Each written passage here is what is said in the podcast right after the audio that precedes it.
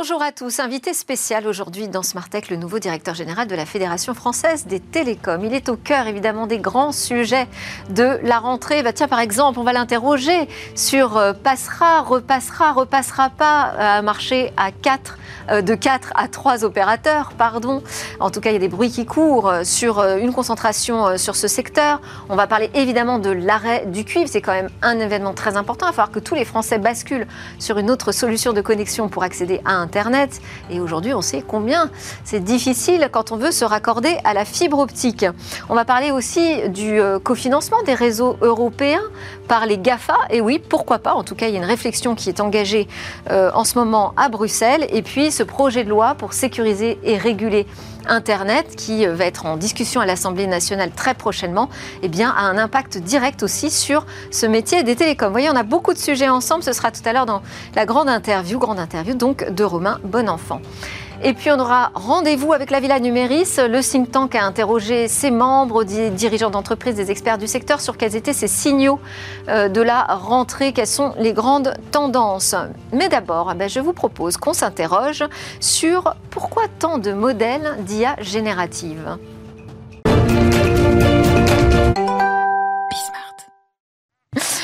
Alors, je suis en compagnie d'Edouard Beaucourt. Vous êtes le directeur général France et vice-président Europe du Sud de Snowflake. Snowflake, c'est un peu une star française, mais enfin j'exagère, c'est quand même une entreprise californienne qui est spécialisée dans euh, l'hébergement des données dans le cloud, mais qui a été créée en 2012 euh, par deux Français avec un succès retentissant. Et alors là, l'actualité de Snowflake, eh bien c'est euh, la naissance d'un nouveau modèle de langage, un LLM, Large Language Model, comme on dit en, anglais, évidemment boosté à l'IA générative. Donc ma question première, c'est est-ce qu'on est là dans un effet de mode?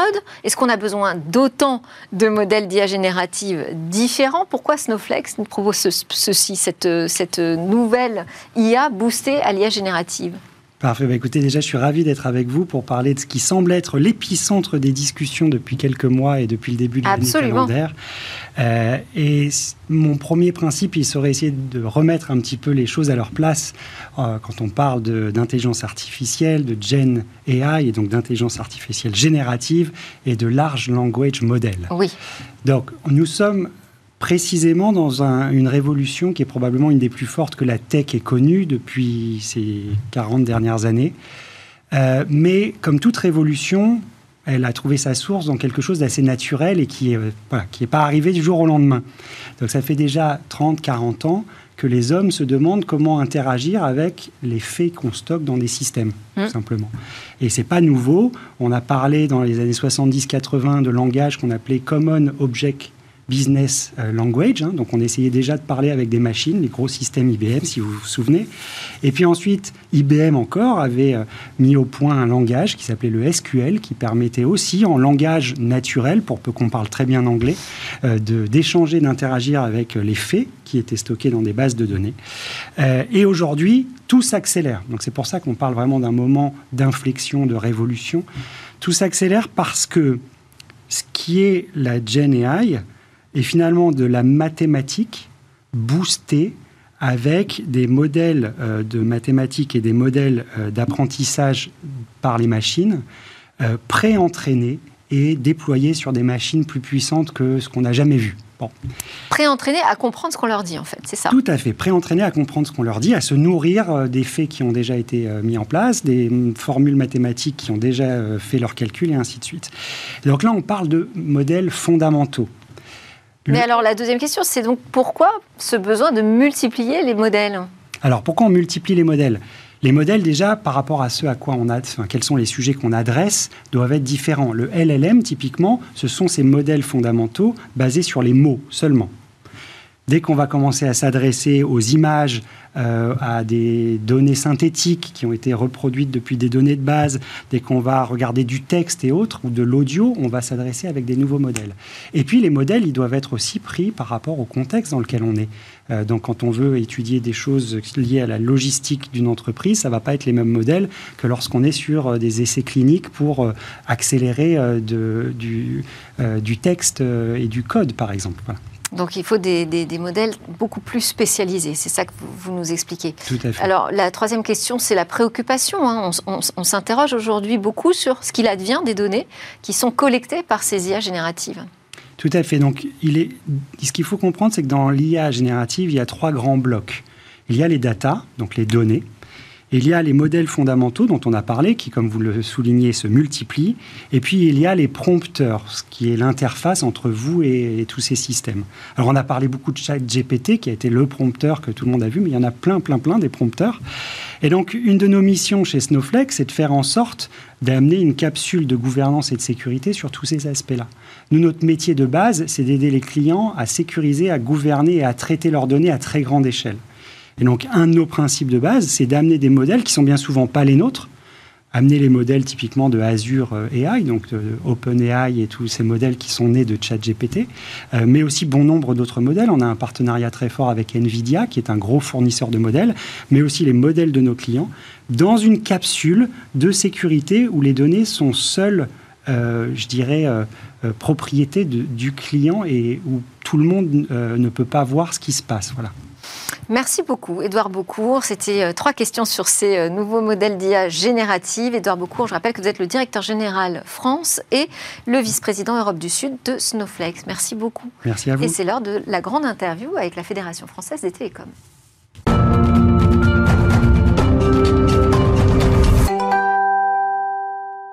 Grande interview aujourd'hui donc de Romain Bonenfant. Bonjour, merci beaucoup d'être euh, avec nous dans Smart Tech. Vous êtes le directeur général de la Fédération française des, télécoms depuis quelques jours, puisque c'est le 28 août hein, que le conseil d'administration euh, a procédé à votre nomination.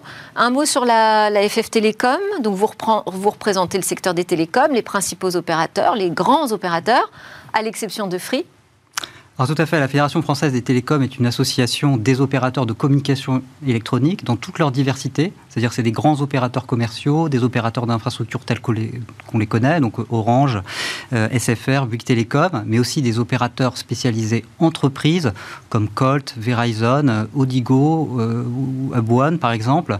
Et puis enfin voilà, donc on représente vraiment les opérateurs dans tout leur métier finalement et comme vous le remarquez effectivement, Free n'est pas membre de la FFT mais nous travaillons régulièrement avec Free. Bon, c'est son côté trublion. Mais d'ailleurs, j'ai noté que vous étiez passé à l'ARCEP euh, l'année du lancement de Free Mobile. Ça m'amène à cette question. Euh, partout, on se demande est-ce qu'on va repasser à un marché à trois? Trois grands opérateurs au lieu de quatre alors bien évidemment, la Fédération française des télécoms n'est pas impliquée dans les questions concurrentielles, donc je ne vais pas répondre directement à, votre réponse. Peut-être de manière générale, si on regarde la réglementation des, télécoms avec un, prisme assez, assez large, ce qu'on peut constater, c'est qu'effectivement, depuis euh, la libéralisation, l'ouverture à la concurrence qui, euh, qui a commencé euh, globalement en 98 et, après, aujourd'hui, le monde a changé finalement. C'est-à-dire qu'on a des opérateurs qui représentent aujourd'hui 40% de l'économie numérique française, mais qui pourtant représentent peut-être euh, beaucoup plus en termes d'attention réglementaire, en termes de régulation, en termes également d'impôts. 40% de l'économie euh, numérique française en termes de valeur, mais 80% des impôts et des taxes de l'économie numérique sont payés euh, par les opérateurs. Et oui, ce qui vous amène euh, à certaines démarches dont on va parler. Juste pour vous présenter un petit peu plus précisément, vous êtes euh, ingénieur euh, général des mines, vous êtes passé donc par la Commission européenne, les services du Premier ministre, le ministère de l'économie et des finances, je l'ai dit également à l'ARCEP. Vous avez exercé comme ça de, nombreuses fonctions hein, diverses dans les secteurs publics et, et privés également en lien avec euh, les sujets de régulation, euh, mais également les questions de politique industrielle, de soutien à l'innovation. Et là, vous êtes au cœur d'une rentrée très importante hein, pour euh, le secteur des télécoms. Alors, on va commencer avec l'arrêt du cuivre, la fin du cuivre. Donc tous les Français vont être déconnectés de, la paire de cuivre, du réseau historique de, de téléphone et donc de l'Internet par la DSL. L'enjeu, eh bien, c'est de les raccorder à la fibre optique. C'est un projet qui avance assez vite, mais qui rencontre quand même quelques problèmes sur le terrain. Alors tout à fait. Alors d'abord le déploiement de la fibre euh, en France est, un succès. Je pense qu'il faut quand même commencer par là. Euh, si on regarde par rapport notamment au déploiement du réseau téléphonique, au réseau de cuivre, le déploiement de la fibre en France est fait de manière extrêmement rapide. Aujourd'hui, on a 80% des logements ou locaux à usage professionnel qui sont raccordables, c'est-à-dire qu'on peut y installer la fibre, euh, ce qui fait de la France le premier pays en Europe, premier pays fibré en Europe. Donc c'est absolument considérable. Là où sur le cuivre, si on regarde un déploiement équivalent, on était sur l'ordre d'une trentaine d'années. Pareil sur le réseau ferré, etc. Donc c'est vraiment le plus grand chantier d'infrastructure du pays qui s'est déroulé de manière incroyable en termes de vitesse. Et effectivement, aujourd'hui, on constate un certain nombre de difficultés qui sont quand même localisées aujourd'hui sur les processus opérationnels de la fibre. Donc on a d'abord un certain nombre de réseaux euh, qui ont été construits avant la réglementation, qui avaient des processus un petit peu atypiques qui doivent être repris. Donc des plans de reprise ont été demandés. Et les problèmes, c'est principalement sur la fibre optique qui a été posée euh, il y a quoi? 10 ans Alors, il y a une concentration de problèmes sur un certain nombre de réseaux très localisés, effectivement. Et puis après, il y a une question un peu plus générale d'organisation des processus opérationnels sur la fibre. À la différence du cuivre, où il y avait un opérateur d'infrastructure, un opérateur du réseau, qui était l'opérateur historique France Télécom devenu Orange, sur la fibre, on a une variété d'opérateurs qui ont déployé, notamment dans des réseaux d'initiatives publiques, qui doivent communiquer avec des opérateurs commerciaux. Et donc ça, ça nécessite beaucoup d'interactions, beaucoup d'échanges entre ces opérateurs commerciaux et ces opérateurs d'infrastructure. Et ces, ces processus opérationnels qui sont en d'être fiabilisés.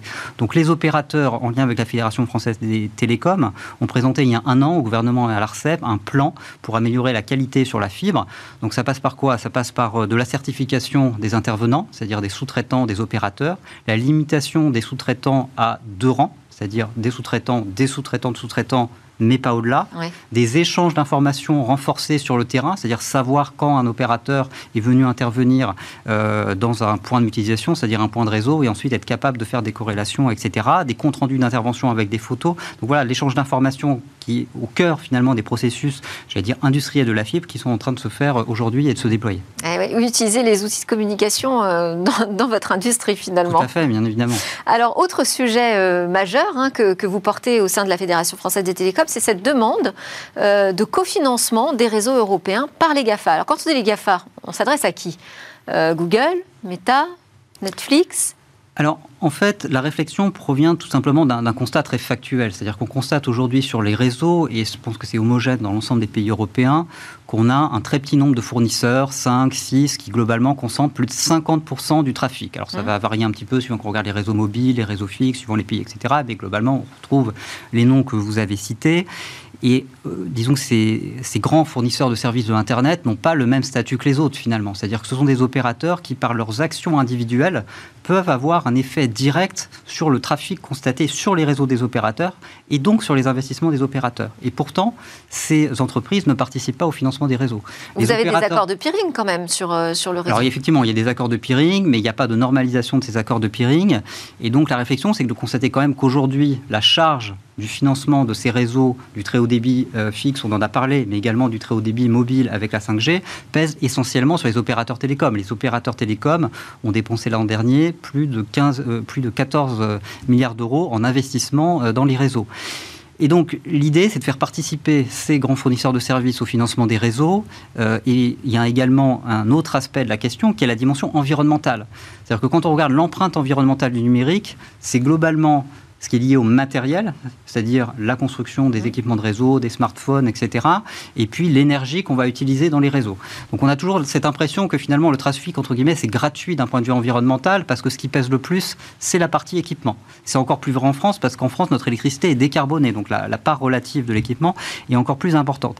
Néanmoins, on a cette dynamique finalement avec les fournisseurs de services qui amène toujours plus de débit sur les réseaux, qui font qu'on est obligé de monter en gamme progressivement les réseaux, les équipements, pour les, pour les redimensionner, pour les dimensionner à la hauteur de leur flux et sans participation directe de leur part. Effectivement, il y a certains accords de prix, etc. Mais globalement. Vous en est où au niveau des discussions sur ce sujet du, du, du fair sharing? Alors, effectivement, le commissaire breton a engagé cette discussion et il y a une consultation publique qui a été lancée par la commission au printemps de cette année. On en attend euh, les résultats euh, sur euh, globalement l'avenir finalement de ce cadre de régulation des télécoms et notamment cette partie fair share. On l'attend pourquoi? Pour quand? La fin de l'année? On attend pour euh, normalement euh, les prochaines semaines. Hmm. Très bien. Euh, mais c'est d'autant plus important ce qui se passe, c'est que ces grandes plateformes du numérique ne se contentent plus de faire leur métier de diffuseur de contenu. ils viennent aussi marcher sur les plates-bandes des métiers des opérateurs. Hein. Aujourd'hui, on les voit tirer des câbles transatlantiques. ils, sont en train de vous pousser aussi sur vos modèles, hein, de changer un peu la donne et la concurrence. Alors ils interviennent sur des segments très spécialisés. Il reste quand même un, métier d'opérateur euh, qui est vraiment très, spécifique et qui est aussi, et je souhaite euh, insister là-dessus, euh, des métiers qui sont extrêmement intéressants, qui sont peut-être moins bien connus finalement, notamment des jeunes. Quand on pense champion du numérique, c'est vrai qu'on a tendance à penser aux GAFA, on ne pense pas forcément aux opérateurs de communication électronique.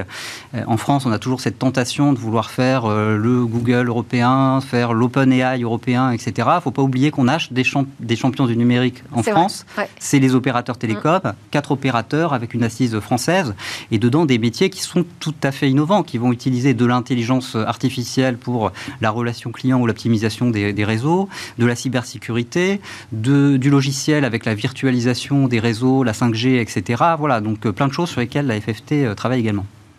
Vous avez raison de le rappeler. Alors, cet autre sujet euh, qui nous intéresse en France, c'est euh, le projet de loi porté par euh, le ministre Jean-Noël Barrot pour sécuriser et réguler Internet, bah, qui va finalement avoir un impact assez important aussi sur votre activité. On, on a notamment le filtre anti-arnaque dont vous allez être partie prenante. Alors, sur quoi vous travaillez? Qu'est-ce que ça va demander comme investissement? Et où est-ce qu'on en est? Alors, de manière générale, les opérateurs euh, télécoms sont des partenaires finalement des autorités publiques pour promouvoir un Internet responsable. C'est-à-dire qu'eux-mêmes initient euh, indépendamment de l'activité législative, des actions euh, dans le domaine, que ce soit pour la lutte contre la fraude, que ce soit des filtres de contrôle parental à disposition à disposition des familles. Euh, la Fédération française des télécoms est également active dans ce domaine. Nous éditons par exemple un guide à destination des parents pour accompagner les enfants sur Internet. Donc la FFT, globalement, ses membres se retrouvent dans les objectifs de ce projet de loi. Donc vous l'avez dit, ce projet de loi comporte un certain nombre de dispositions qui concernent directement les opérateurs télécoms, comme le filtre anti-arnaque. De manière générale... Le blocage aussi de sites euh, pornographiques Le blocage de sites, effectivement, S'ils n'appliquent pas la reconnaissance, enfin l'identification de l'âge. Aujourd'hui, donc tout ça euh, est tout à fait possible pour les opérateurs. La question est plus technique de savoir comment on le fait, dans quel délai, avec quels moyens, également la, partie coût associée, euh, effectivement. Et donc là, on devrait avoir des réponses sur comment on le fait, sur toute cette partie technique. Tout à fait, assez un peu le diable est dans le détail, comme d'habitude, et tout ça, c'est dans le processus législatif euh, qui, est, qui est en cours. Alors, euh, à propos de, ces processus législatifs et plus globalement de la régulation, on entend aussi beaucoup euh, cette inquiétude de la part euh, du marché en Europe de surrégulation européenne. Bah, donc de manière générale, c'est vrai qu'on voit que le marché européen, par exemple, est très fragmenté. Si on regarde par, rapport au marché américain, si on prend, se donne une certaine taille, on a à peu près une quarantaine d'opérateurs mobiles euh, en Europe comparé à à peu près 3, 4, 5, suivant comment on compte, euh, aux États-Unis. Euh, et puis une législation spécifique effectivement aux opérateurs télécoms. Donc ça rejoint ce que je disais un peu au début, le fait que l'attention quelque part réglementaire historiquement, c'est lié à la libéralisation, il reste des questions concurrentielles sur lesquelles la, Fédération française des télécoms n'intervient pas, où cette législation est nécessaire. Il y a des choses qui sont spécifiques aux télécoms, mais quand même, il faut avoir une vision quand même beaucoup plus large, finalement, de la régulation du numérique. On voit bien que ça arrive. On a parlé euh, du projet de loi sécuriser et réguler l'espace numérique, hein, qui, touche bien les, services. On a au au niveau européen euh, le DSA, le Digital Service Act, et le DMA, le Digital Market Act. Donc on voit que le rééquilibrage est engagé, mais l'équilibre n'est pas encore tout à fait là. On en est loin encore, euh, alors, il y, a cette info qui est tombée euh, euh, au moment de la, de la, keynote Apple, la présentation de son nouvel iPhone. Cette information qui est venue donc de la NFR, hein, la, vigie, on va dire, sur l'émission d'ondes des smartphones, qui a demandé à Apple de procéder au retrait de la vente des iPhone 12 parce qu'ils dépassaient les seuils recommandés par, par la NFR. Apple ne vend plus son smartphone directement, mais en revanche, on, a encore un marché de l'iPhone 12 en France. Euh, qu'est-ce que ça veut dire pour les opérateurs télécoms? Comment vous allez vous organiser si on doit procéder à un appel au retrait total, par exemple, de ce modèle? Bah, aujourd'hui, on est dans une situation un petit peu intermédiaire, effectivement, où euh, la NFR a demandé un levé temporaire de la commercialisation. Donc ça concerne directement les opérateurs qui peuvent vendre des smartphones. Donc les opérateurs euh, se sont organisés et s'organisent pour cesser de manière temporaire cette commercialisation, à la fois sur les canaux physiques, en boutique, mais également euh, en ligne. La question maintenant, et j'allais dire chez Apple, pour savoir quelle va être sa réaction, on a vu que plutôt dans, dans un début de bras de fer. Oui, il conteste. Mais les options sont effectivement que euh, Apple, par exemple, fasse une mise à jour logicielle, comme ça a été fait dans d'autres cas tout à fait comparables, pour revenir euh, dans la norme, ou bien décide effectivement d'un retrait sur le marché. Bon, je vous propose qu'on passe, Romain Bonenfant, à l'interview express. On va peut-être repasser certains des sujets qu'on a vus ensemble, mais avec des questions très binaires, vous allez voir. D'accord. Alors, euh, oui ou non, vous allez faire le ménage et mettre fin, enfin, aux problèmes sur les raccordements en fibre optique? Ah, oui, définitivement. Il est clair que les opérateurs sont engagés, c'est leur intérêt clair. Les premiers pénalisés, bien évidemment, sont les clients. Mais à la fin, un client mécontent, un problème pour un opérateur. Donc, bien évidemment, les opérateurs sont engagés pour améliorer les processus fibres. Néanmoins, il faut quand même regarder le marché de manière un petit peu plus large aujourd'hui et rappeler qu'il y a quand même pas mal de raccordements fibres, même une majorité de raccordements fibres qui euh, se déroulent sans problème. Pour ou contre rester à quatre opérateurs en France? Je ne peux pas me prononcer, ce n'est pas un sujet euh, sur lequel la Fédération intervient. Vrai ou faux, on peut totalement décarboner l'industrie des télécoms? Partiellement vrai parce que on est engagé dans une démarche de responsabilité, bien évidemment. Les opérateurs, notamment, se sont engagés euh, avec la Fédération française, les principaux opérateurs avec la Fédération française des télécoms euh, fin 2021 dans une charte pour le numérique euh, durable, dans lequel les opérateurs ont pris l'engagement de parvenir à la neutralité carbone en scope 1, c'est-à-dire leurs propres émissions, et en scope 2, c'est-à-dire l'énergie qu'ils utilisent, à horizon 2040. Donc c'est un objectif qui est déjà extrêmement ambitieux, plus ambitieux que l'objectif européen. Et nous, FFT, publions des indicateurs en lien avec euh, cette charte. Allez, provocation encore, hein. j'aime ou j'aime pas les GAFA je pense que la question est, si je peux me permettre, pas tout à fait bien posée. En tout cas, les, les GAFA sont des binaire, partenaires. Vous voilà. principe. Donc je, vais sortir de cette binarité, vous me permettrez. Euh, les, les, GAFA sont des acteurs essentiels de l'Internet, bien évidemment, des services qui sont utilisés et transmis sur les réseaux des opérateurs euh, télécoms. Maintenant, il faut que ce partenariat soit équilibré finalement, et c'est ça notre notre rôle, ou en tout cas l'action qu'on mène à la Fédération française des télécoms, en particulier sur la question du faire cher euh, dont on a parlé. C'est mieux ou c'était mieux avant euh, Starlink? Starlink, c'est donc un service de, satellite. Euh, de manière générale, dans les télécoms, il y a toujours eu l'utilisation d'une forme de mix technologique. Euh, donc, ce sont des services, et encore une fois, je, on ne prononce pas sur les services individuels. Certains de nos membres fournissent des services par satellite. Euh, la France a quand même fait résolument le choix de la fibre optique. On a parlé de ce très grand chantier. On a déjà euh, atteint une couverture qui est extrêmement importante euh, au niveau français. on, peut certes, on peut aller plus loin. Et d'ailleurs, le gouvernement a des objectifs beaucoup plus ambitieux à horizon fin 2025. Il y a encore un certain nombre d'obstacles à lever parce que là, on a fait on va arriver sur des raccordements qui sont beaucoup plus difficiles, où on arrive dans des zones où il n'y a pas de génie civil, euh, où il va falloir euh, rentrer dans des zones où euh, on n'a pas forcément les accords, etc. Donc on, va supprimer ces obstacles, mais en tout cas, l'objectif cible, c'est ce réseau fibre pour tout le monde. Merci beaucoup de vous être prêté au jeu. Romain Bonenfant, directeur général de la Fédération française des télécoms, était avec nous dans Smartech. Merci, Merci encore. On passe au rendez-vous dans Smartech.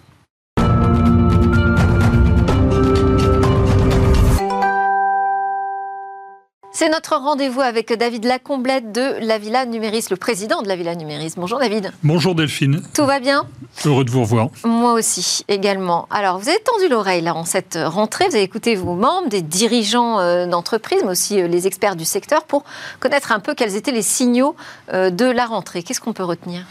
De l'IA, toujours de l'IA et encore de l'IA. Ouais, principalement. Autre chose quand même un peu C'est pas complètement une surprise que l'intelligence artificielle soit euh, la vedette de la rentrée. il y a des chances, effectivement, pour que ça nous accompagne euh, pas mal euh, dans la saison à venir, cette affaire. Peut-être une note de méthodologie. On a interviewé effectivement des dirigeants et des experts parmi nos membres. Alors il y a du lourd, hein. c'est Rakuten, Meta, DocaPost, Open Value, Google, Engie, Criteo, EPSF, n'en demandez plus, Daphne, Sémiologique, Data Et, j'en passe, et, des meilleurs.